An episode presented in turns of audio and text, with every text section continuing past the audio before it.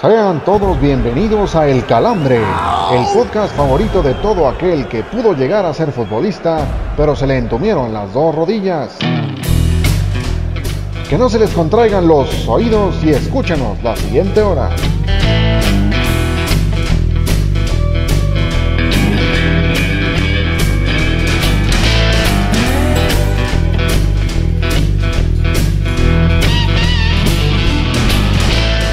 Amigas, queridos amigos, un gusto que nos estén escuchando de nueva cuenta. Bienvenidos a un episodio más de esta segunda temporada del podcast con más presupuesto en la historia de las plataformas digitales. Así que ya saben, bienvenidos a El Calambre y de ese mismo presupuesto podemos sacar el chupe del señor Oscar Rojas y del señor Héctor Cantú, así como de nuestra querida voladora, aunque ya nos está pidiendo anticonceptivos de antivirus. ¿Cómo están, caballeros? Qué gusto poder saludarles. ¿Qué tal, Miguelón? ¿Cómo estás? Un, un placer estar con ustedes nuevamente en una semana más. Este, yo todavía estoy triste porque mi amigo Miguel Alacrán Berechel, pues ya vimos cómo terminó la historia. Así que un saludo, un saludo para el, para el buen Alacrán que tuvo bien de estar en el episodio anterior del Calambre con nosotros. No pudo ser en esta ocasión, pero los grandes, los grandes también caen, amigo. Correcto, correcto, mi querido Cantú, también me sumo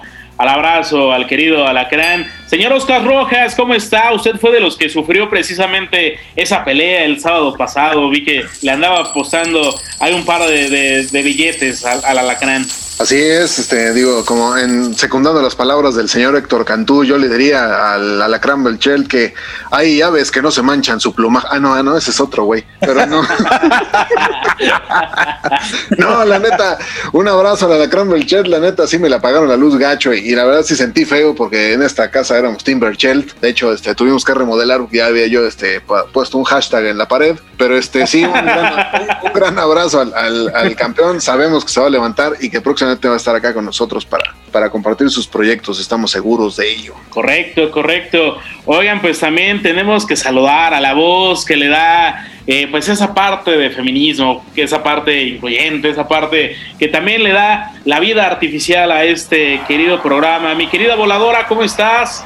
Pues triste también porque pues nuestro querido Alacrán Berchel pues se fue a negros, por desgracia. Quería una gran pelea, qué lástima que el señor Valdés tuvo su oportunidad. No mames. perdón, mi querida voladora, pero nos aguantamos la risa aquí un par. Este, te acabas de aventar el comentario del podcast.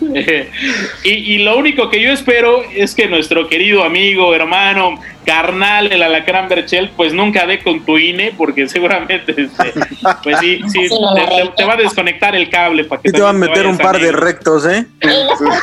Yo estaba muy, este, muy entretenido, estaba esperando que él noqueara, pero pues el otro tuvo un golpe de suerte, lamentablemente. También estaba esperando el patrocinio, porque me deben todavía el Infonavit, hora de pránganas.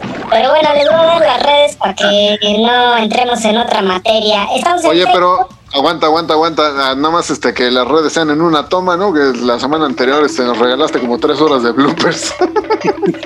les gustó, ¿no? Aunque te, ah, los ojos cerraditos les gustó.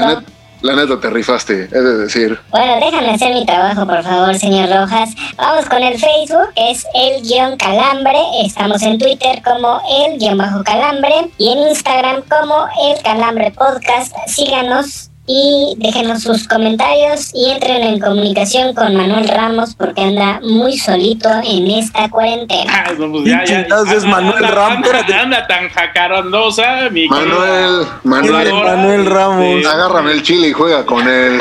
Qué bonito.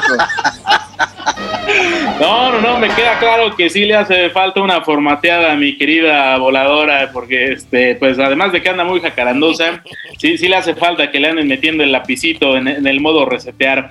Oigan, el hombre que pues también queda claro después de los comentarios de nuestra querida voladora, pues reseteó a nuestro querido amigo y se termina por llevar el calambre de esta semana, pues es Oscar Valdés quien se convirtió en campeón superpluma tras vencer por nocaut al que ya decíamos a nuestro querido brother Miguel el Alacrán Berchel. Y creo que termina por ser una victoria justa, una victoria que termina por sorprender una victoria que no, no estaba, queda claro dentro de los papeles y pronósticos que esperábamos el eh, sábado pasado en el MGM Grande de Las Vegas, pero más que merecido, mi querido Héctor. Sí, es una pelea totalmente redonda y a mí me queda todavía la duda de qué hubiera pasado si Miguel hubiera estado en su mejor momento, en su eh, mejor versión, porque me queda claro que no fue la mejor, creo que le afectó demasiado eh, los kilos con los que, los, con los que subió al, cuadrilátero. Pero bueno, Oscar hizo lo que tenía que hacer, trabajó bien eh, la estrategia que ya había platicado con su esquina,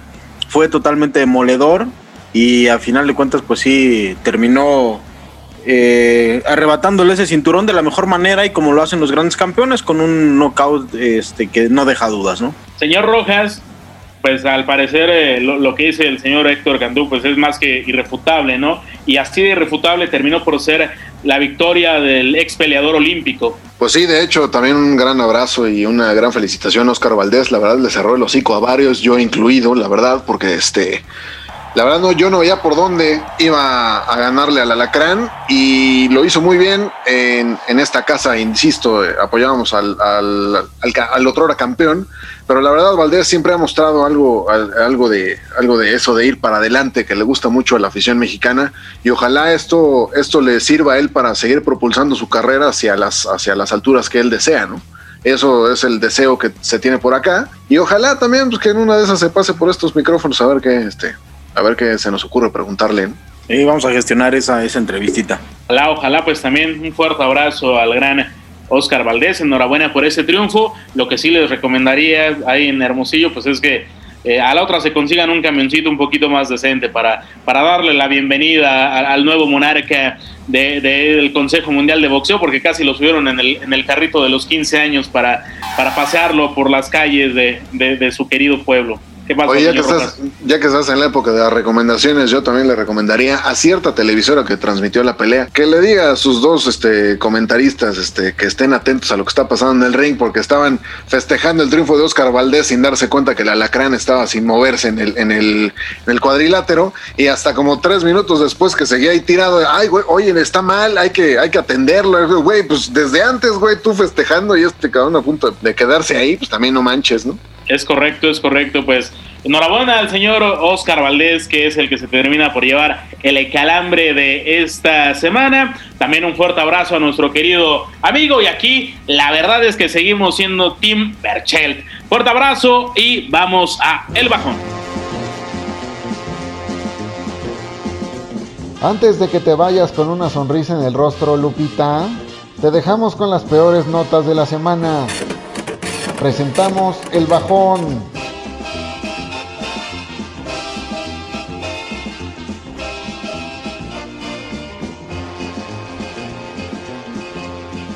El zaguero de Tigres, Luis Chaca Rodríguez, afirmó que le dio risa que América perdiera tres puntos en la mesa ante Atlas. Aficionados del América le respondieron al lateral que no hay bronca, pues a ellos también les ha dado harta risa vencer a los felinos en varias finales entre 2014 y 2020 y que aún así se sigan considerando un equipo grande. El central de Santos, Mateus Doria, reveló que los jugadores laguneros acordaron abandonar el terreno de juego como protesta si alguno de ellos es nuevamente objeto de muestras de racismo, como las que sufrió Félix Torres en el partido pasado. Lo que Doria no indicó fue la posible sanción al interior del equipo si es que algún otro gandaya como Torres empuja a otro recoge balones durante un juego. Tras la decisión de la comisión disciplinaria respecto al triunfo del Atlas sobre el América, se informó que los tres goles otorgados a los rojinegros no serán adjudicados a ningún futbolista. Con esto, la comisión rompió el corazoncito de jugadores como Milton Caraglio, que tenía la esperanza de así romper esa maldición que pesa sobre él y que le impide hacerle gol hasta al arco iris.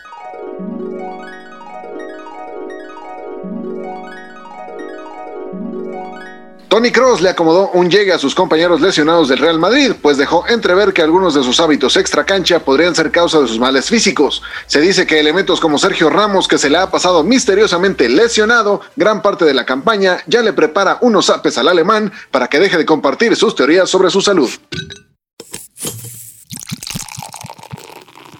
La Federación Internacional de Voleibol de Playa informó que las jugadoras que así lo deseen podrán utilizar bikini en un torneo que se celebrará en Qatar en el mes de marzo. Aunque en el calambre no tenemos idea ni de quiénes van a participar en el torneo o de quiénes son las favoritas, la medida de dejarlas utilizar el bikini nos parece elegante, distinguida y digna de un gran aplauso.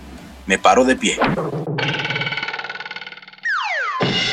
El Canelo Álvarez afirmó que su condición de rival a vencer motiva más a sus rivales, incluso si no tienen sus cualidades boxísticas. Lo que el Canelo parece olvidar es que las bolsas de dinero que reparten sus combates ya están haciendo que el señor Rojas se ponga a entrenar a ver si en una de esas le da chance de boxearle un round por mil dólares.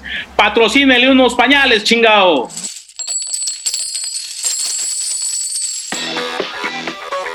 Si no sabes qué pasó el fin de semana en los deportes, entonces la cruda es para ti.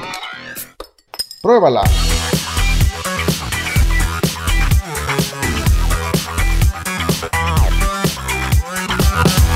Señores, hemos regresado al calambre después de este bajón muy interesante y sensual, como siempre, y hemos eh, de hablar en esta primera parte de la cruda eh, sobre fútbol internacional. ¿Y por qué vamos a invertirlas? No sé, pero no me importa porque esto se pone interesante con el señor Ramos y el señor Cantú, a los que debo de preguntarles si es que hay una crisis en el Atlético de Madrid que no ha podido ganar en sus últimos partidos, que el Levante lo trajo a pan y riata y que además en la Champions pues no le fue nada bien. Señor eh, Miguel Ramos, ¿qué tiene que opinar al respecto? Lamentable, ¿no? Lamentable porque además se nos olvida o se les olvida a muchos que Diego Pablo Simeone es el técnico mejor pagado del mundo en estos momentos y para la ratonero que juega y además para el presupuesto que le han invertido al equipo colchonero, termina por ser lamentable y creo que está viviendo tiempo extra el, técnico argentino con ah, el equipo de Madrid. ¿eh? Ah, Digo, a ver, a ver, entiendo que existe un antes y un después, pero cuando la cartera empieza a sonar y le han cumplido prácticamente todo lo que ha querido y además, si, si vemos la, la base de plantilla que tiene para que se termine por defender con los 11, creo que ahí sí es lamentable y ya tendrían que llamarlo a cuentas. Pero no te extrañe, o sea, eh, Simeone siempre ha jugado así, número uno. Número dos, ya lo habíamos hablado y presagiado aquí en el Calambre, me parece que fue Oscar Rojas el que lo dijo, que este eh, Atlético de Madrid se iba a desinflar, es algo natural. Pero tercera, y a favor de los colchoneros, pues es que no ha perdido todavía nada. O sea, en la liga sigue estando arriba, sigue estando de líder, sigue teniendo una ventaja, digamos, cómoda por encima del Real Madrid y del Barcelona. Y en la Champions, pues está vivo, es un ir a jugar y ganar uno o dos goles y estás del otro lado. Entonces se acaban, se acaban los males, se acaba, va, va a recuperar este, a Héctor Herrera para los siguientes cotejos. Entonces, de a poco también el tema de las lesiones que eh, lo pusieron contra las cuerdas en las semanas anteriores, pues ya va a irse terminando. Entonces, vamos a darle tiempo. Yo creo que el Atlético se puede, se puede recuperar. El señor Cantú está hablando como si el Atlético de Madrid fuera el Necaxa, pero estamos hablando de un equipo al que le han, invertido una cantidad estúpida de lana y que además en los últimos cinco partidos solamente ha ganado uno contra el Granada y después se dejó le dejó perder contra Celta de Vigo, aparte lo perdió, o sea, perdió puntos contra el Celta de Vigo de una manera lamentable. Oscar contra el Levante también, o sea, el Levante en menos de una semana dejó ir nada más cinco puntos. Y con el Chelsea, perdón, pero hoy, bueno, más bien el, día que se aconteció el partido, antes de que... Martes. martes, el día martes, no, no recordaba bien, este Sucede que pues, el Chelsea lo, dominó la mayor parte del tiempo. Como dice Ramos, estaban todos echados para atrás. La verdad, si yo fuera el dueño del Atlético de Madrid, yo sí diría, oye, güey, pues no te estoy pagando tanta lana para que te eches para atrás, ¿no? Y además que, dijeras, el güey no tiene, no tiene armas al frente. O sea, tiene a Joe Félix, tiene a Luis Suárez, tiene a Yannick Ferreira. Y mira, yo a lo mejor en ese, en ese entonces en el que yo decía. No, no anda en su mejor momento, Oscar. ¿Quién? Joao. No, porque acá Pero tiene parque en la banca, ¿eh? O sea, no, es una plantilla limitada y además, reitero, es de los equipos a los últimos 3, 4 años que más ha gastado en Europa. Hace, hace un año o hace dos fue el equipo que más gastó en fichajes en toda Europa o en todo el mundo. Europa termina por ser la meca del fútbol, ¿no? Pero, pero, pero con todo eso, es más, hoy en día, en, épocas de pandemia, sabemos qué es lo que pasa, pero este equipo, el Atlético de Madrid, no he visto que haga gestos en seguir contratando. Exactamente, y además, mira, a lo mejor yo era lo que, lo que les iba a comentar. Tal vez mi afición, mi afición al Real Madrid me, decía que este, el, el Atlético se iba a desinflar pero vaya, no es mala onda que les digan el pupas, ¿no? O sea, siempre le acaban calabaceando a la hora buena. Ojalá no sea el caso, ojalá, no sea el caso, yo me estoy equivocando por la, afición del Atlético de Madrid aquí en México. Y siguiendo con otro tema, después de ver eh, la situación de los partidos de Champions que acabamos de ver esta semana, eh, ¿quién, ¿quiénes son los, los este, equipos que van a acceder a los cuartos de final, caballeros? No, pues de entrada los que se definen la siguiente, me queda claro que el PSG lleva a ser uno de los, de los invitados. La Juve yo creo que también va a lograr su, su boleto y pues el Barcelona se va a tener que regresar. Yo creo que el Barcelona, y aquí sí lo voy a, lo voy a apoyar, va a terminar llevándose la victoria, eh, pero no creo que le alcance para dar una remontada histórica, eso me queda claro. Señor Ramos, ¿comparte usted esta opinión? No, yo creo que al contrario, los de Pochettino le van a terminar por hacer la mezcla más gruesa a los culés y, los van a terminar por lapidar. No, no le veo por dónde pueda, pueda sacar, al contrario de lo que hablábamos del Real Madrid, del Atlético de Madrid, perdón, el Cholo Simeone voltea a la banca y tiene un, mar de gente para poder tener variantes. Hoy en día eh, Ronald Koeman voltea a la, banca y pues ve a Trincao, ve a Pedriño, ve, a, jugadores que hace un año ni siquiera sabía que existían y por ende no pueden dar todavía el do de pecho. Creo que va a terminar por ah, pasar el equipo parisino, va a terminar por pasar también por lo demostrado esta semana el equipo campeón, el equipo del Bayern München y el Real Madrid. Yo creo que el Atalanta va a terminar por dar la sorpresa y, va a dejar a un lado al cuadro merengue. Oye, pero a mí me parece que nos estamos olvidando de un punto importante. Eh, el, fútbol español está prácticamente a un paso de ser el fiasco de esta temporada en la Champions League. ¿eh? Con el Barcelona, con el Real Madrid, a, expensas de lo que pueda suceder en el juego de vuelta, y pues con el Sevilla, que también quedó prácticamente a la orilla con un Dortmund, sobre todo en el juego de ida, donde no se le vio mucho, mucho carácter al equipo de Lupetegui. Pues sí, oye, y otro equipo que también la va, la va a sufrir un tanto complicada es el Liverpool, porque le pasa a Klopp lo que le está sucediendo también a Kuman. O sea, él voltea la banca y tiene a puro chavo. O sea, la verdad, o sea, esa defensa que tiene ahorita con Nosan Kabak, o sea, que es un cabrón que está jugando este, en, la, en la Championship hace un par de semanas, pues la neta no, no, no se ve cómo, aún a pesar de que estén a, nada de eliminar al Leipzig. Y yo también coincido. un con. cero muy cómodo, ¿no? Sí, eso sí, digo, Liverpool va a pasar, yo no tengo la menor duda, o sea, porque además echándose para atrás, pues yo no creo que haya bronca ahí, pero este, digo, situaciones como la que puede suceder con el Bayern, digo, la, este, citando a la señora favorita del señor Ramos, este, yo creo que el Bayern ya, ya la tiene hecha, yo creo que el Chelsea va a pasar, eh, del, del PSG yo no voy a hablar porque este, yo a ustedes los quiero y los admiro. Y, yo creo que la serie más abierta, yo creo que hasta puede estar más sabrosa de todas, es la de Liverpool, digo, la de Juventus contra Porto. Me parece que, que, el, que la Juve no tiene tan buen equipo. Sí tiene a Cristiano, pero no tiene técnico. Yo la verdad a Andrea Pirlo no le he visto nada bueno. Y creo que en una de esas también me lo pueden dejar fuera al equipo bianconero. Señores, no sé qué opinen ustedes. Ah, yo no sé, del Porto no me fío. Me dieron un muy buen partido en, en el juego de ida, eh, pero también supieron aprovechar perfectamente los errores. O sea, yo podría decir que el, el, marcador a favor del Porto es más culpa de la Juventus que lo que hizo el equipo portugués dentro del terreno de juego. Y esa situación dudo mucho que se pueda repetir en el, en, el partido de vuelta de, la, de, los próximos días. Entonces, ah, tengo mis dudas con el Porto. Ojalá que sea una buena eliminatoria. Desde la parte personal, ojalá y dejen fuera a la Juventus y pues apoyando al Tecatito Corona, como siempre. Exactamente, señoras por eso y señores. por eso de las tecates. Exactamente, no, y, además, digo, la, situación con, el Porto, de, sí, o sea, da un gran partido contra la Juve y el fin de semana sufre para ganarle al chingado marítimo, pues también no, no manchen, ¿no? O sea, o sea, o se me gobiernan o qué.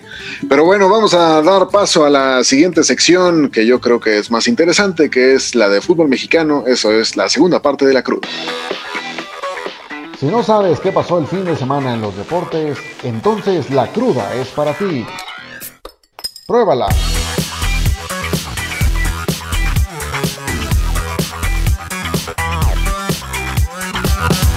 Pues ya estamos aquí de regreso en el calambre para completarles la cruda en esta segunda parte y toca el turno para hablar del fútbol mexicano como es una costumbre en este, en este espacio deportivo.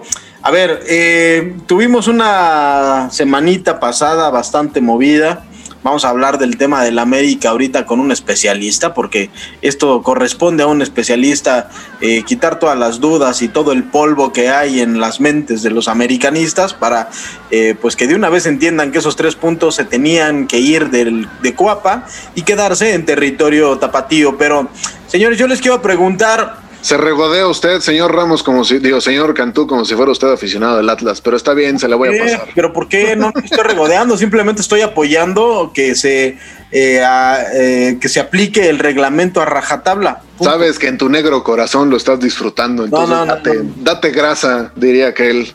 ninguno, ninguno. Mi corazón es rojiblanco y hasta ahí estamos. Oye, a ver, de la, próxima, de, la, de lo que nos viene en la, en la siguiente jornada, eh, creo que el partido más llamativo, Oscar, es el partido de, de Pumas, de Pumas contra, contra Chivas, un Chivas que pues no termina por dar de pecho. Pumas también que pues, es prácticamente sotanero, que no encuentra ni pies ni cabeza. Va a ser este el partido, pues digamos, de mayor eh, más atractivo, el de más emociones, o realmente nos van a quedar a deber como lo han hecho en todo este torneo? Pues mira, además rating yo creo que sí va a ser, porque ya sabemos la borregada que sigue a las Chivas y a los Pumas. Pumas está en el lugar decimoséptimo y, Chivas en el 12 más 1. Pues la verdad, así que digas qué barbaridad, qué bien están jugando ambos, pues ¿no? pero de cierta manera creo que igual el enfrentarse a un rival de los cuatro, de los llamados cuatro grandes puede ser como la catapulta para este par de equipos, para tener un desempeño mucho más decente. Y pues habrá que ver qué presenta Bucetich, qué presenta Lilini, a ver si no hay alguna baja por COVID, a ver si este, si se alinean los astros para ver un buen partido. Yo eso es lo que esperaría. Alguna baja también porque se fueron de peda. Ah, no, sí, saludos, saludos a los que pistean con, con vodka sabor tamarindo. Un aplauso para ellos.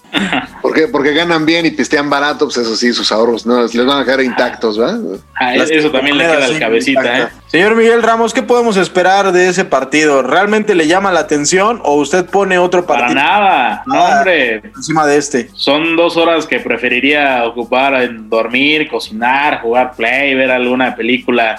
Eh, porque, a ver, viendo la realidad de ambos equipos, no terminan por levantar, ¿no? Si bien Pumas termina por ser pseudo desmantelado, pero eh, termina por ser irreconocible. Y lo de Buse, yo creo que acá tristemente, pues sí, sí le está quedando de ver un poco la materia prima, ¿no? El hecho de tener a tanto adolescente falta, falto de compromiso le está, le está afectando, porque yo no dudo en ningún momento de, la capacidad eh, técnica de, de Buse, ¿no? Hay, hay, que ver el historial con quien ha salido campeón y podemos decir que pues Chivas tendría todo para poderlo hacer, pero si tienes a, adolescentes que no tienen compromiso alguno, que ya comentábamos, ¿no? Que se van de pedos, que están traga y aunque ya se fue la Chofis, eh, Camote, por cierto, pero en ese sentido, eh, pues no, no, no, no hay mucho y, no, no creo que pueda ofrecer demasiado eh, el equipo eh, o este partido más bien. No, y que también en la cartelera de la jornada número 8 también hay buenos platillos para degustar,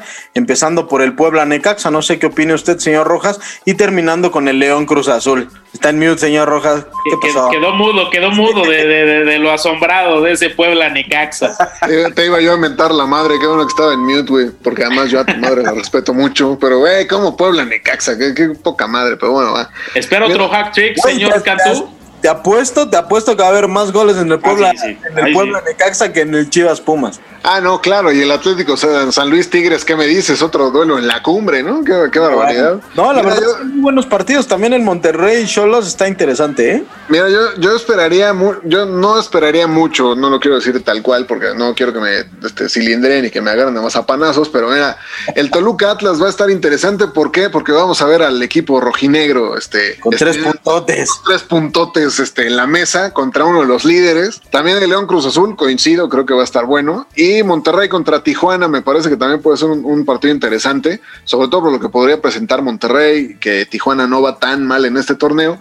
Yo creo que esos son los tres, eh, los tres platillos que hay que, mantener atentos en esta jornada. También el Toluca Atlas, e, ese, ese duelo termina por ser atractivo. estos dos equipos regularmente tienen tienen buenos encuentros, incluso recordar a, aquella aquella década de inicios del 2000 cuando pues estaba José Saturnino Cardoso, Rafa Márquez estaba a punto de, emigrar a, Francia, se daban muy buenos agarrones, ojalá pues eh, tras lo mostrado por el Toluca también el fin de semana pasado, creo que podríamos tener un buen ingrediente y a ver, y a ver si los de Atlas tienen un poquito también de dignidad y tratan por fin de ganar tres puntos sobre el terreno del juego. Lo que sí es muy cierto es que va a estar muy complicado el tema de Pachuca, que va a tener que jugarse prácticamente sus últimas cartas, según yo, eh, de Pesolano, porque yo, yo, habría, yo habría apostado que, que, Pesolano a estas alturas ya no, ya no estaría al frente del equipo con los resultados que tiene, pero se va a jugar los tres puntos contra el América y ahora sí me parece que si pierde le tienen que decir adiós a este proyecto. Sí, es que yo creo que eh, a ver, eh, si bien los, eh, los equipos de Jesús Martínez o la paciencia de Jesús Martínez, aunque ya no está al frente de, pero sabemos que termina por mover todavía los hilos, la, paciencia de Grupo Pachuca es muy amplia, pero ya cuando terminas por arrastrar un poco todo el tema y das una exhibición como la que das a inicios de, de esta semana ante Chivas, no terminas por sumar, terminas por ser un escalón para los demás equipos, creo que también habrá que, primero tendrían que preguntarle quién trajo a Solano, ¿no? Con todo respeto, eh, no tenía para mí ningún tipo de blasones para poder llegar al equipo de la Bella Irosa. Un, un jugador que estuvo en América, en Toluca, en Pachuca, y creo que tendría más, eh, más, eh, más tipo de, más argumentos, claro, para poderse quedar con un equipo que no juega nada. Sí, totalmente de acuerdo. Señor Oscar Rojas, yo creo que usted va con el América y entonces esto tendría que explicar, obviamente, que Pesolano tendría que irse de Pachuca para la jornada número 9. Yo de, yo de entrada no sé cómo madres le ha hecho para mantener la chamba. O sea, yo, insisto, el, Pachuca no juega absolutamente a un carajo. Yo sí sé, porque Pachuca si suma tres puntos, pues se vuelve a meter ahí en la pelea por un boleto de reclasificación. A eso le está pues, apostando Pesolano. Pues como, como el Atlas, ¿no? Digo, bueno, pero ya, este voy a dejar de sacar mi veneno en ese momento. Y mira, yo lo único que ya espero a estas alturas del América es que el güey este que está subiendo las, las alineaciones, que haga su pinche chamba y que cuente a todos antes de subirla, ¿no? Por los cabos de Jesús. Ahí nos tienen este, mentándole la madre a Solari que porque están jugando al pinche perro con 10 con 10 jugadores en contra y la neta que este güey sale con su batea de vasos, pues sí da un poquito de coraje, ¿no? Y mientras Viñas le calentando las las este las butacas del Estadio Jalisco. Vámonos a lo siguiente porque además en esta siguiente sección tenemos a alguien que nos va a explicar por qué chingados el América se la tiene que tragar con patatas, tío, con patatas. Como no pudimos solos con el changarro, llegaron los refuerzos con el calambre de oro.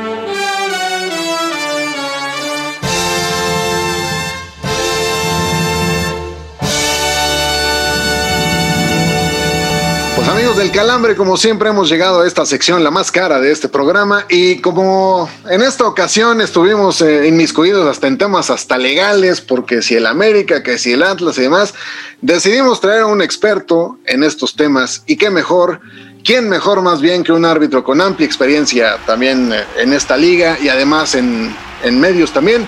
Recibamos con un aplauso al señor Eduardo Bricio Carter. ¿Cómo estamos, señor Eduardo? Qué gusto saludarlo. ¿Qué tal, amigos? ¿Cómo están? Encantado de saludarles. Muchas gracias por tomar en cuenta mi opinión. Aquí estoy a sus órdenes, con mucho gusto. Pues sí, la, la verdad, este, teníamos una, una inquietud ya de este. Ya hemos tenido algún, algún otro este, árbitro, ex árbitro en estos micrófonos, pero en esta ocasión queríamos eh, platicar con alguien que estuvo muy metido en, este, en esta situación de, de lo que sucedió con Federico Viñas, con el América y, y con el Atlas y además pues repasar un poco lo que fue su trayectoria también eh, en el arbitraje y en medios y pues la verdad es un, es un placer que se haya unido con nosotros y esperamos que también se la pase a todo dar. Claro que sí, muchas gracias a sus órdenes. Que yo sé que tú quieres eh, regresarle esos puntos a la América, entonces por favor inicia con la, con, con la entrevista mi querido Rojitas. El señor Ramos está haciendo cadena de oración también, pero a ver, Señor eh, Eduardo Bricio Carter, primero que nada, eh, ¿cuál es la opinión que tiene usted después de la, de la resolución a la que llegó la comisión disciplinaria en este, en este sentido de Viñas y el América y el Atlas? Es que es una situación pues, que abarca un chorro de, factores, ¿no? un chorro de, aristas. No es una cosa así, lo, simple es que violó el reglamento de competencia y que recibió una sanción justa, ¿no? Se podría resumir en muy pocas palabras. La situación es que muchos este, o no entienden o no quieren entender los reglamentos, que les explicas con manzanas y ellos quieren que diga exactamente lo, lo que ellos quieren que diga.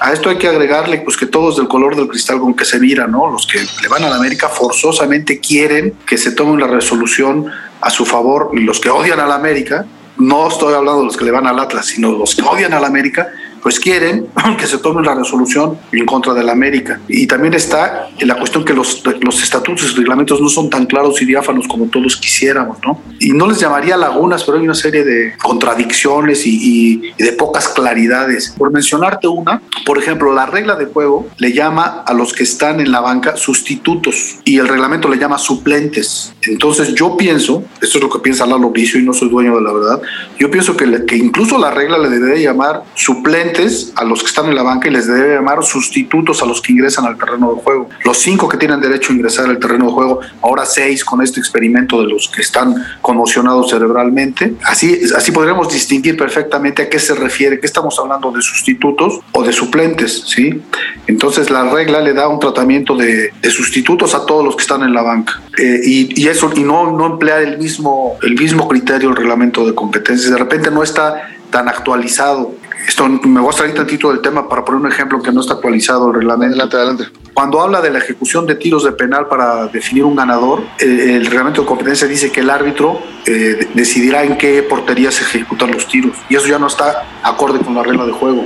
Antes así era. Hace mucho tiempo echabas el volado y el que ganara tiraba primero. Me tocó en alguna ocasión que, que yo era cuarto oficial y estaba eh, Luis, Luis García, el capitán de la América, y ganó el volado y él quería tirar después. Dice, no tienes que tirar primero. No, pues yo gané, yo puedo escoger. Fue cuando dijo, oye, Bricio, este, yo puedo escoger. No, no puedes escoger. El que gana tira primero. Ya después la FIFA dijo, ah, bueno, pues si, si hay alguien que quiere tirar después, porque yo creo que la FIFA consideraba que tirar primero llevas una ventaja, ¿no? Porque le metes presión al otro equipo. Entonces ya ahora ya se dice, echas el volado y el que quiera tira. Yo tiro primero, que tire primero ellos o tiro yo primero. Y antes el, el, árbitro decía, se tira en esta portería o si tira en aquella. En algunas competencias, por ejemplo en la Copa Libertadores, te decía, el árbitro escoge, pero tiene que decir antes del partido, en caso que lleguemos a penales, en qué portería se, se tiran. No puede decir a la mera hora, ah, pues me voy para acá, me voy para allá, porque pues podría haber una barra por ahí, podría haber... eh, ligeras influencias. ¿no? Ahora ya se sortea, se sortea mediante un volado. No se dice, a ver, el capitán que gane escoge, sino tú dices, a ver, este, si cae sol, lo tiramos en aquella portería, si cae águila, lo tiramos en aquella portería. La echas, ah, se tira en aquella portería. Y el reglamento de competencia sigue diciendo que, que el- los penales se ejecutan, no le diga el árbitro. Entre los argumentos ahora Slimen dicen que hay un caso de hace ocho años en un Cruz Azul Toluca, que la verdad yo no sé ni cómo estuvo pero no me interesa saber cómo estuvo porque no sabemos cómo estaba el reglamento de competencia en ese entonces. Entonces te dicen, ah, es que ya hubo una- un antecedente que sentó legislación al respecto y no procedió. Bueno, hay que ver si, qué, qué reglamento, si, cuándo se modificó el reglamento de competencia. Ahora, el- eh, acá la cuestión es que se violó el artículo 48, inciso 1 del reglamento de competencia. Pues dicen, ay, pues ¿quién puede ver ese reglamento? El que quiera lo puede ver. Basta que te metas a la, liga, a la página de la Liga MX y ahí lo puedes leer, te puedes solazar leyendo todo el reglamento o confundirte. Con dice alineaciones, te vas hasta donde dice alineaciones y es el artículo creo, 47, 48, 49, 50. El reglamento 48, inciso 1, haz cuenta que se lo mandaron a hacer a Viñas. Alguien tuvo una, una visión Una premonición. una premonición y dijo, vamos a hacerlo para el torneo Guardianes de vuelta o como se llama este torneo. Se considera una alineación indebida, es indebido que un, futbolista no esté en la línea de aline- en la lista de alineaciones, que no lo hayan anotado en la línea de aline- en la lista de alineaciones, porque hay una lista de alineaciones que se le entrega al árbitro, se llena, hermano, y se le entrega al árbitro con la firma del capitán. Eso ya, es responsabilidad del árbitro, de, perdón, del capitán. Él se hace responsable de que todos los que aparecen en esa lista este, están registrados y van a jugar. Entonces aquí fueron omisos porque no pusieron a Viñas. Entonces el reglamento dice, aquel jugador que, que sin estar en la, en la hoja de alineación actúe como suplente, titular o cuerpo técnico. Entonces se cumple todo, porque Todo. no estaba en la línea de alineaciones y muchos dicen que, el, que la discusión está en que se actuó, o sea, que piensan que actuar es jugar. Entonces acá te dice actúa como suplente. Entonces, eh, entonces él actuó como suplente porque estuvo en la zona de bancas, bueno, calentó antes del partido, lo que no está prohibido, pero bueno, solamente calienta a los jugadores que están inscritos en la hoja de alineaciones y los que van a, a, participar en la banca. Calentó y después uniformado, porque no estaba de civil, uniformado, entonces dicen es que no jugó, no importa. Ahora, ¿cómo actúan? Si solamente actúan, entre comillas, los que juegan, ¿cómo demuestras que actuó el cuerpo técnico? ¿Sí? O sea, actuó como cuerpo técnico, pues ahí se sentó en la banca. Y, y actuó como, como titular, pues jugó. Yo pienso que se tipifica perfectamente el delito. Actuar es estar en la banca. Entonces, actuar como suplente. Entonces, yo por eso ahí pienso que sería importante decir,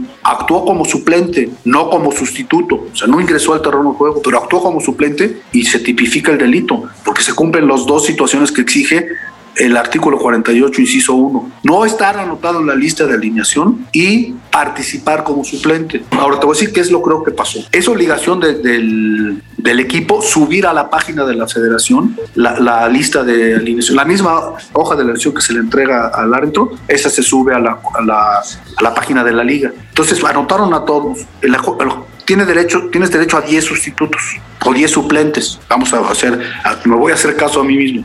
10 suplentes para de ahí sacar 5 sustitutos. Entonces, de esos 10 suplentes, en la fecha 1, la América cubrió los 10 suplentes. En la fecha 2 cubrió los 10 suplentes. Así, a la fecha 6 los 10 suplentes. Y en la fecha 7 le faltó uno, nada más tuvo a 9. O sea, llevaron de viaje a, a, Viñas, pero alguien se le olvidó anotar. Es lo que yo creo que pasó, que se les olvidó anotarlo. Entonces Viñas estaba, calentó como si nada, estaba en la banca tan campante, creyendo que estaba inscrito para jugar. Entonces alguien fue omiso y se le pasó inscribir a, Viñas. El cuarto oficial le dijo, oye, pues ¿qué hace aquí este cuate? Entonces, no, pues vamos a quitarlo al palco. Y ahí solitos ellos se delataron. Ahora, es obligado, en mis tiempos así era y yo creo que no ha cambiado. Tú eras cuarto oficial y checa, eran cinco nada más este, los sustitutos o los suplentes. Entonces ibas tú y decías, a ver, les pasabas lista. Entonces tiene que haber supervisión de quienes están en la banca. Entonces puede ser, no me consta, que no haya habido la suficiente supervisión, en este caso del cuarto oficial o del comisario, no sé qué, en mis tiempos no había comisario. No, no hubo, pero el hecho de que no haya suficiente supervisión no exime de la responsabilidad a la América. Vamos a suponer que a la, autopista y en la, en la, en el, la caseta de peaje le están revisando a alguien que no, que no vaya con aliento alcohólico, nadie. De repente alguien es omiso y te pasa hasta uno del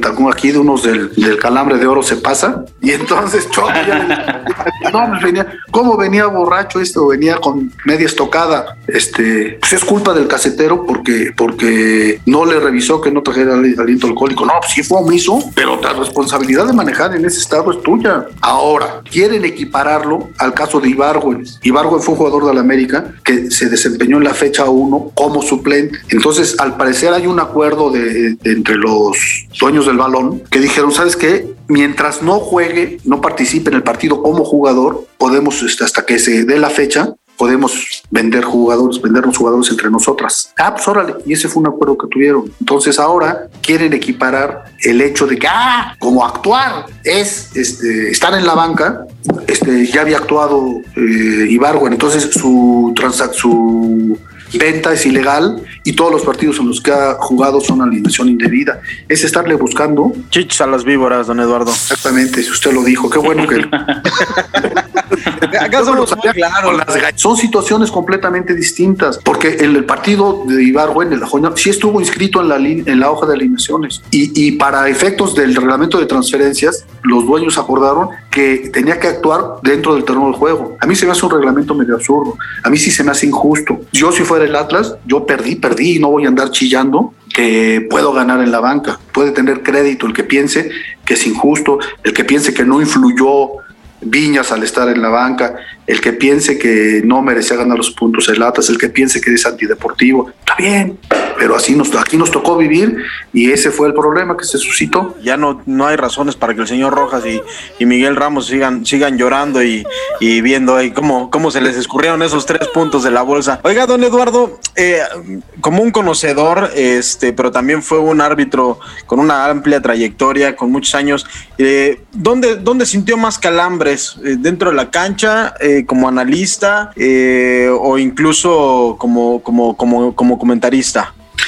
No, pues no hay comparación al estar en la cancha, ¿no? Estar en la cancha es una maravilla, estar en la, es una maravilla. Te voy a platicar, estaba yo tomando un curso, yo soy médico veterinario, estaba tomando un curso de veterinaria y en la tarde del viernes, es que te vas a las 8 de la noche, 10 de la noche, no sé qué hora salía el vuelo a Veracruz o mañana temprano, creo que salía el, el, sábado temprano, porque va vas a Veracruz de, juez de línea. Pues órale, ahí voy, jugaba Veracruz, Monterrey, me acuerdo muy bien. Entonces ahí voy a Veracruz, jugaba Bianche, Gareca Bianchesi, debutaba ese, ese partido. Estaba la tiburonomanía, estaba lleno el estadio. Este, habitó León Padro Borja. Yo todavía no era árbitro de primera división, o sea, yo debuté en el 92, o sea, haber sido el 91. 89, no, ah, ok.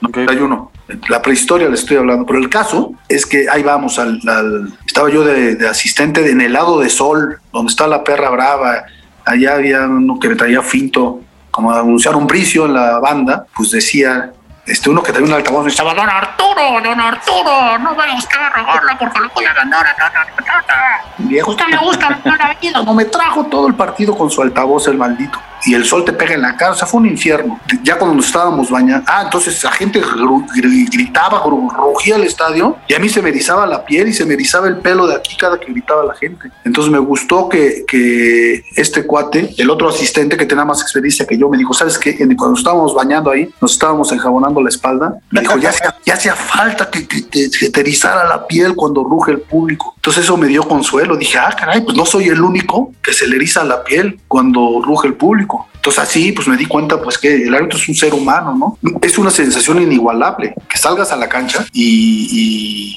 el estadio esté cayendo, 100 mil almas, 120 mil almas que le cabían antes y que ruja el estadio y que, y el estadio entero te, te, te miente la madre, es una maravilla. Entonces, donde sí, pues, sí alcanzas a sentir que, que te vibras al alma, pues es en la cancha. Y no, pues no hay comparación con ser comentarista, ¿no? Con ser comentarista estás en tu zona de confort, ahí estás tranquilísimo. Saludos a, Rafa, a, mi Rafita Puente. Sí, con, sí, como dijo Puente, pues estás en tu zona de confort. o sea, comparando una cosa con otra. Claro que tienes muchísima responsabilidad. No quiero minimizar el, el, hecho de ser comentarista, ¿no? Pues tienes que ser prudente con lo que dices, pero pues no estás arriesgando hasta, hasta el físico, ¿no? Cuando todo lo que, lo que implica entrar a un estadio, pero salir, salir de un estadio, y todo lo que implica terminando el partido, ya acabas como comentarista y te vas a tu casa. De árbitro, a ver, regresa a tu casa y que toda la semana estén hablando de ti y, este, y que te vengan a mentar la madre aquí afuera de tu casa. O sea,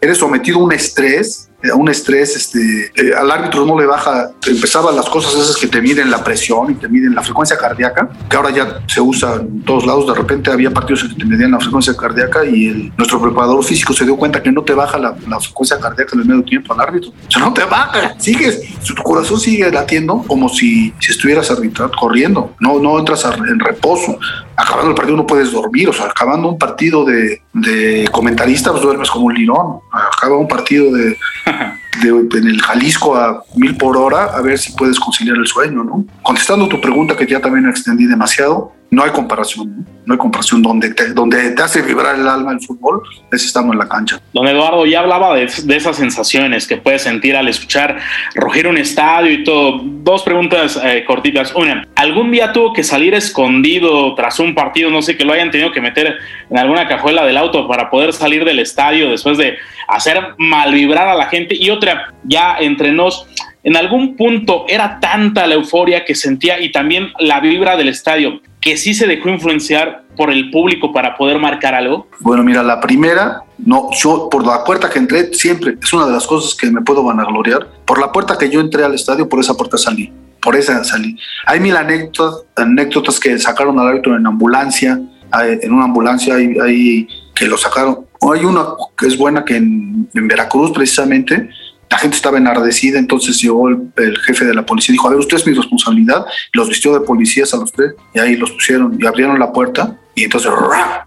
¡rac! ahí salieron marchando en el pelotón, los tres subieron a la, a la camioneta y van, ¡ah, queríamos matarlo, pues pásenle a matarlo, pues ya no había nadie en el vestidor. A mí nunca me pegaron, nunca me agredieron en la, en la, cancha, en la cancha ni fuera de ella nunca me agredieron. Dice que árbitro que no ha sido agredido no es árbitro, pues yo no fui árbitro porque ni, Pité poco amateur, hay que reconocer, pero sí di motivos, ¿eh? Para que me rompieran la mandarina. Sí di motivos, porque sí le eché para adelante, pero no. este, Dios protege al inocente y este, pues por el otro lado, así conscientemente, pues no, que yo haya beneficiado a un equipo conscientemente, así eh, por presión del público, no, para nada. No, no, no, no, no, conscientemente no. Hablando de esos años, igual cuando estaba usted en la cancha y demás, eh, ah, digo, ya, ya platicando un poquito más, este, extendidos, digamos, eh, después de, después de este par de preguntas de cada quien. Eh, ¿Hubo algún jugador en particular que usted dijera, ah, ya me va a tocar hasta arbitrar este güey? O sea, como que de verdad fuera un dolor de cabeza para, este, para usted este, arbitrarle. Mira, por ejemplo, una vez tuve un conflicto con Peláez. Les voy a platicar. Bueno, algún, por ejemplo, esta anécdota está en, en tengo un par de libros escritos. Uno se llama El silbatazo final y otro que se llama La ley de la ventaja Ambos son de anécdotas de cuando yo me desempeñé como silbante. Yo ya había debutado y todo, pero no era de mi peso. Era un partido muy bravo que por el liderato de, del campeonato, el superliderato, entonces jugaban en el Azteca el Necaxa contra el Santos. Ah, entonces ese partido lo iba a pitar Pascual Rebolledo. estaba yo tan campante en mi casa y me ¿sabes que se lesionó Pascual? Vas, vas al Azteca. ¿Qué? Voy al Azteca. Entonces me salvó un poco el partido porque había dos cuates que ya eran abanderados jueces de línea, que cuando yo empecé ellos eran árbitros punteros en primera A, estaban a punto de debutar en primera y yo fui su liniero mil veces. Debutaron en primera y no dieron el ancho en primera y los mandaron a la banda. Entonces ahora se volteó la tortilla. Yo iba en el centro y ellos estaban en la banda. Pero lejos de llegar yo muy salibudo diciéndole, ¿sabes qué? Ya llegó el rey de la celda. Les dije, no, ¿saben qué? Pues ustedes son Juan Camané, yo soy un güey. Ayuden. Se supone que hay una plática previa, que la mayoría de los saldos la ignoran. Pero yo la, aplicaba, y a veces que empleaba 15, 20, 25 minutos en la plática previa. Pero Mejor, don Eduardo, ¿qué se dice en esa plática? O sea, yo lo que hacía yo, pues es muy extenso platicarles qué hacía yo, pero rápido. Yo les empezaba diciendo, a ver, ¿tú quieres salir? ¿Quieres repetir la semana que entra? ¿Quieres volver a arbitrar la semana? Sí, tú también, tú, todos, yo también. Lo vamos a hacer tres cosas. Tres, solo tres cosas. Uno, que los goles que, quedemos y los que quitemos sean claros y diáfanos. Que las tarjetas amarillas y rojas sean irrefutables y que no nos equivoquemos en el reporte. Vamos a hacer esas tres cosas. Y les decía, si besaba yo la cruz, les decía, y por esta, por esta que volvemos a salir la semana que entra. Nada más vamos a hacer esas tres cosas. Les decía, a ver, ¿qué esperan del partido? A todos les preguntaba, ¿qué esperas del partido? Que es porque de repente, eh, cuando ibas a arbitrar a Poza Rica y de repente el cuarto oficial que era de Poza Rica te decía, no, hombre, estos traen un brasileño que entra al área y se tire todas, todas. Ay, sí, ¿cuál? El 7, ah, ok. Entonces, no, no es que entraras predispuesto, pero ya te había analizado que el 7 se tiraba. ¿No? Por poner un ejemplo. Entonces, de repente uno te decía, no, sabes que acuérdate que, no sé, que el Negro Santos jugaba en la Veracruz y entonces ahí tuvo un problema con el técnico que ahora dirige. Ah, sí, sí, sí, sí, sí, es cierto. O sea, esa lluvia de ideas te ayudaba, te ayudaba mucho. Por ejemplo, un saque de banda puede ser intrascendente, pero si ya el partido está caliente, ya anulamos un gol a un equipo, ya le expulsamos un jugador y nos equivocamos en un tiro, van perdiendo y nos equivocamos en un saque de banda, se van a volver locos y vamos y, se nos va a ir el partido por la borda por equivocarnos en un saque de. Entonces no hay que cruzarnos.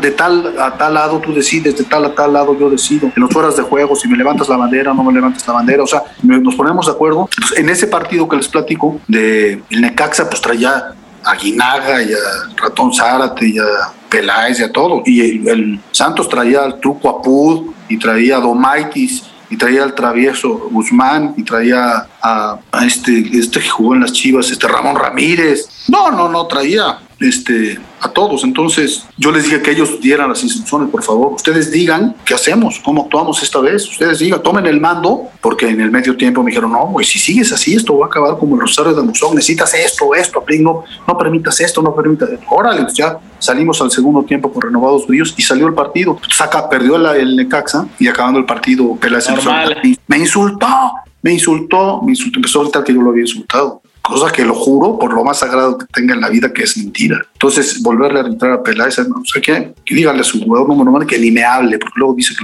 que, lo ni, que ni me dirija. Y, este, y lo quise expulsar, soñaba con expulsar, pero no pude expulsar. Ah, bueno, igual yo había podido en cualquier día este, pues, voltear y sacar la roja fuera. Me insultó, pero no, no, no soy de esa calaña, ¿no? busqué que me diera, lo amonesté, lo llegué a amonestar, pero hasta ahí me alcanzó, no lo pude expulsar. Luego tuvimos oportunidad de, comentarlo ahí en Televisa, éramos compañeros ya en Televisa, y un día que se ofreció, le digo, a ver, ¿con qué cara te estaría yo viendo si te hubiera expulsado nada más porque así, para desquitarme? Me dijo, pues con la misma que te estoy viendo yo, sabiendo que no, que no te insulté. Precisamente a partir de eso se me empezó a sembrar la idea de portar un micrófono para que se oyera si alguien me acusaba de un insulto, está, a ver, pasen la grabación para que vean que no insulté a nadie, ¿no? Oiga, don Eduardo, ustedes, es en- además de un árbitro reconocido, un ex árbitro reconocido, también es médico veterinario y doy fe de ello porque alguna vez llevé a un hurón a su consultorio. Vemos muchos hurones aquí, sí. Sí, se, se murió después el hurón, no, no es cierto. No, no, no, no. No, todos nos vamos a morir. No, la verdad es que la verdad es que le dio una muy buena atención. Pero bueno, eh, pasemos a una, una dinámica muy rápida, don Eduardo. Este, como buen veterinario, pues queremos que le haga un, un pequeño diagnóstico a algunos de, de nuestros animalitos de la Liga MX. ¿Qué le pasa al Pumita, don Eduardo, por favor? Híjole, pues lo que pasa es que Pumas pues tiene un plantel limitado, ¿no? Este que el no es lo mismo el plantel con teniendo en la delantera a Cocolizo y a, y a- a Dineno que ahora los novatos, ¿no? Eh, igual, eh, bueno, se vendió a Cocolizo y bueno, quedaba Dineno y se lesiona. Entonces, pues eso fue, se, se le quitó mucha, mucha potencia al, al- al ataque, ¿no? Se corrió con demasiada suerte la temporada pasada y se ha corrido con demasiada mala suerte esta temporada. El partido del domingo, aunque fue un partido, porque no les quiero faltar al respeto, paupérrimo diría yo, desde el punto de vista balompédico, tuvieron como 5 o 6 de gol, 5 o 6 para meterla y no se dio, no se dio el gol, ¿no? Eh, se ve lejana un poco la calificación, pero pues todavía estamos a media temporada, igual se enrachan y con tres partidos. Ya le compusieron su canción a Dineno, se la compuso Juan Gabriel, no tengo dinero ni nada que dar. Qué mal chiste, grande, qué ¿verdad? grande. No, no, no, está muy bueno. Es correcto. Excelente, excelente. Qué bonito. Pero... Ay, pero esa sería la canción de Pumas, ¿no? A final de cuentas. No tiene Sí. dinero. Exacto. Don Eduardo, también como buen veterinario y como mejor árbitro o, o- o ambas, ¿qué le pasa a Leoncito, al actual campeón del fútbol mexicano? Pues mira, estaba oyendo unas entrevistas a- que jugaron, terminó, ahora que terminó el partido. Ah, bueno, a lo mejor contra Pumas que ganaron. Y estaba, sí tiene razón, contra Pumas. Los estaba oyendo y ellos eh, se lo ocultaban a que no habían tenido chance de hacer pretemporada. Entonces eso ocurre también en el fútbol. Hay equipos que quedan eliminados, entonces pues tienen para irse de vacaciones y hacer pretemporada y hay unos que llegan a la final, eso también le puede estar ocurriendo a Pumas, llegan a la final, les dan una semana de vacaciones y regresan y ya están directamente casi al, torneo, ¿no? Ellos dicen que, que no tienen campeonitis, que la cuestión que les atañe es que eh, no pudieron hacer pretemporada. En México ganas tres partidos seguidos y ya estás en, en la liguilla o estás con un pie en la, en la, pre- en la postemporada y otro en una cáscara de plátano, ¿no? Y finalmente, don Eduardo Bricio, y antes de agradecerle el favor de, el favor de esta entrevista, a la chivita, ¿qué le pasa en este torneo? No le cambie, señor Rojas. No, pues no nomás en este torneo. Mira, yo pienso que, que, que a las Chivas les, les falta este, sacar jugadores de su cantera, ¿no? Jugadores que, que comprendan la responsabilidad de jugar en el rebaño sagrado y últimamente se han vuelto compradores de jugadores, ¿no? Sale un jugador que más o menos empieza a despuntar en un equipo y lo compran, y lo compran, y lo compran, y no han podido tener jugadores que, pues no, no diría que no que quieran al equipo, pero que, que sientan la playera de, de- de la médula, ¿no? Creo que se ha secado un poco la cantera caprina y también les ha- creo que están muy, están muy aburguesados. Les gusta la fiesta, ¿no? Son de los nuestros. Exacto, y luego sale uno de la cantera Les gusta la noche. y se da y se da las tortas como la Chofis Love, pues está medio complicado, ¿no? Pero bueno, tienen un gran eh, director técnico, el Rey Midas, eh, Víctor Manuel Bucetich, pero también yo pienso que la cosa pasa por el plantel. Pues tienen la limitante de que no pueden contratar jugadores extranjeros, ¿no? Entonces la, la gente que no, ese equipo en particular, pues debe debe comprender que, que- hay equipos que se hacen con dinero y hay otros que se hacen con trabajo, ¿no? Esa es una de las cosas que yo admiro de mis queridísimos Pumas, que normalmente es un equipo que se hace con trabajo, ¿no? Cada seis años aproximadamente nos da la satisfacción de al menos jugar una final y, y se hace así, con, trabajo, apuntalado con, con algunos extranjeros que, que si llegan, aunque no sean de una extraordinaria calidad, si llegan a compaginarse con, con los nativos de esta tierra y con los que llevan la sangre azul y la piel dorada, pues dan satisfacciones, ¿no? Entonces, una cuestión similar creo que le pasa al rebaño sagrado. Perfecto, don Eduardo Bricio. Ha sido de verdad un placer tenerlo en los micrófonos del Calambre. Esperamos que se le haya pasado bien. Esperamos que no este, lo hayamos metido ahí en algún tipo de, de problema con aquello de la, la pregunta del, del, este, del jugador. Oiga, don Eduardo, pero pues que haya una segunda ocasión, ¿no? Para ahora sí, para extendernos un poquito más, una versión número dos del Calambre de Oro con Eduardo Bricio, y pues también que haya unas On the Rocks Me parece perfecto. Claro que sí, yo siempre estoy aquí a sus órdenes. Para los que gustan de ser el centro de atención, diciendo la primer burrada que se les viene a la cabeza, aquí presentamos el dato inútil.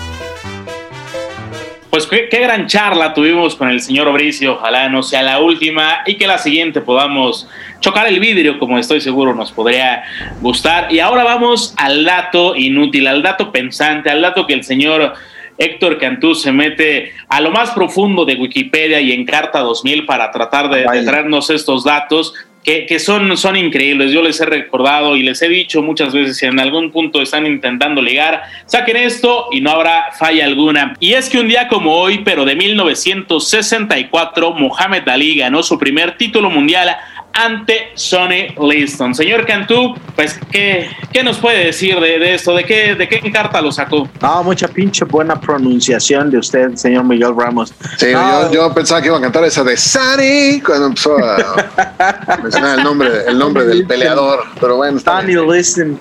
Sí, no, eh, bueno, Miguel, Miguelón, no podemos eh, olvidar a Mohamed Ali como el, el más grande, ¿no? De, de todos los tiempos.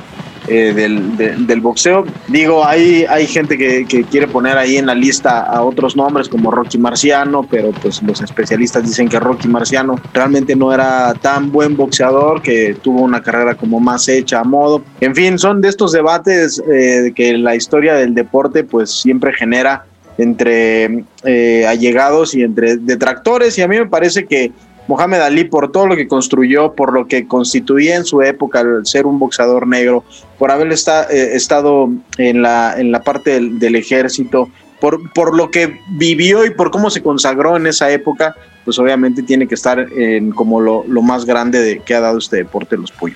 Saludos sobre todo a Laila Ali, señor Rojas.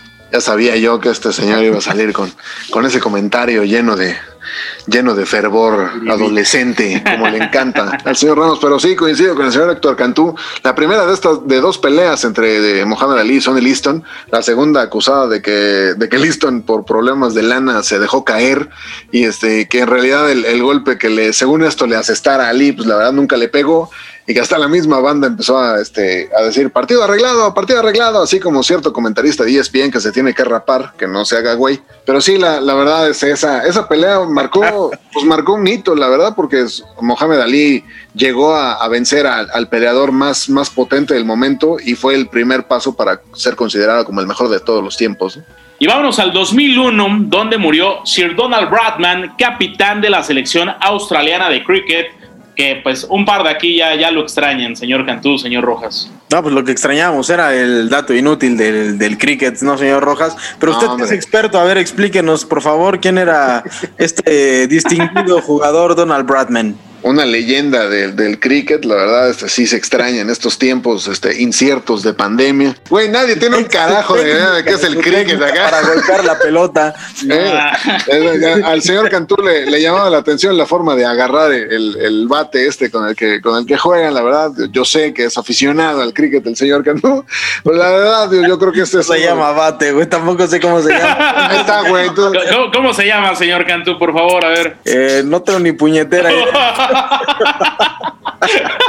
yo, yo diría varios sinónimos, pues que me va a alburear, entonces mejor este, déjelo con que le gusta el cricket y la verdad, pues este, creo que es más que suficiente decir que este sí es un dato total y absolutamente inútil. Totalmente. Y donde quiera que se encuentre Donald Bradman, un abrazo, su legado sigue vivo. ¿no? ¿Cómo pues no? hablando de, de gente que le gusta agarrar el garrote, mi querida voladora, danos señales de vida y por favor recuérdanos la, las redes sociales. Claro que sí, ahí les van las redes sociales y les voy a dar un dato cultural. El cricket se juega con bat, ese que les gusta tomar con dos manos, mis queridos acalambrados.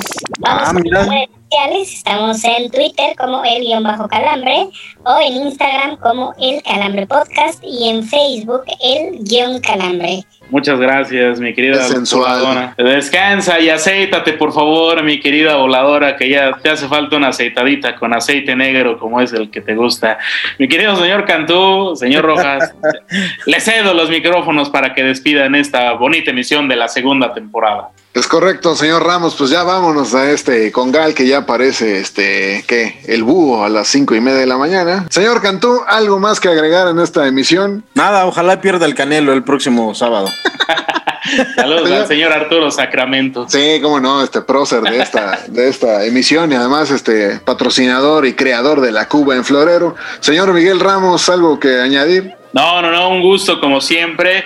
Y gracias por seguirnos escuchando todas las barbaridades y majaderías que decimos en los micrófonos. A nombre de la voladora y sus dos personalidades, del señor Héctor Cantú, del señor Miguel Ramos, yo soy este servilleta, me llamo Oscar Rojas. Escúchenos, como no, todos los jueves en un episodio más de El Calambre. Nos vemos el próximo jueves y escuchamos como pinches no. Solicitamos su colaboración para regresar a este podcast la próxima semana. Les demostraremos que no padecemos de nuestras facultades mentales. A continuación, partidos políticos. Ay, Eso de que se fue a negros estuvo con madre, güey.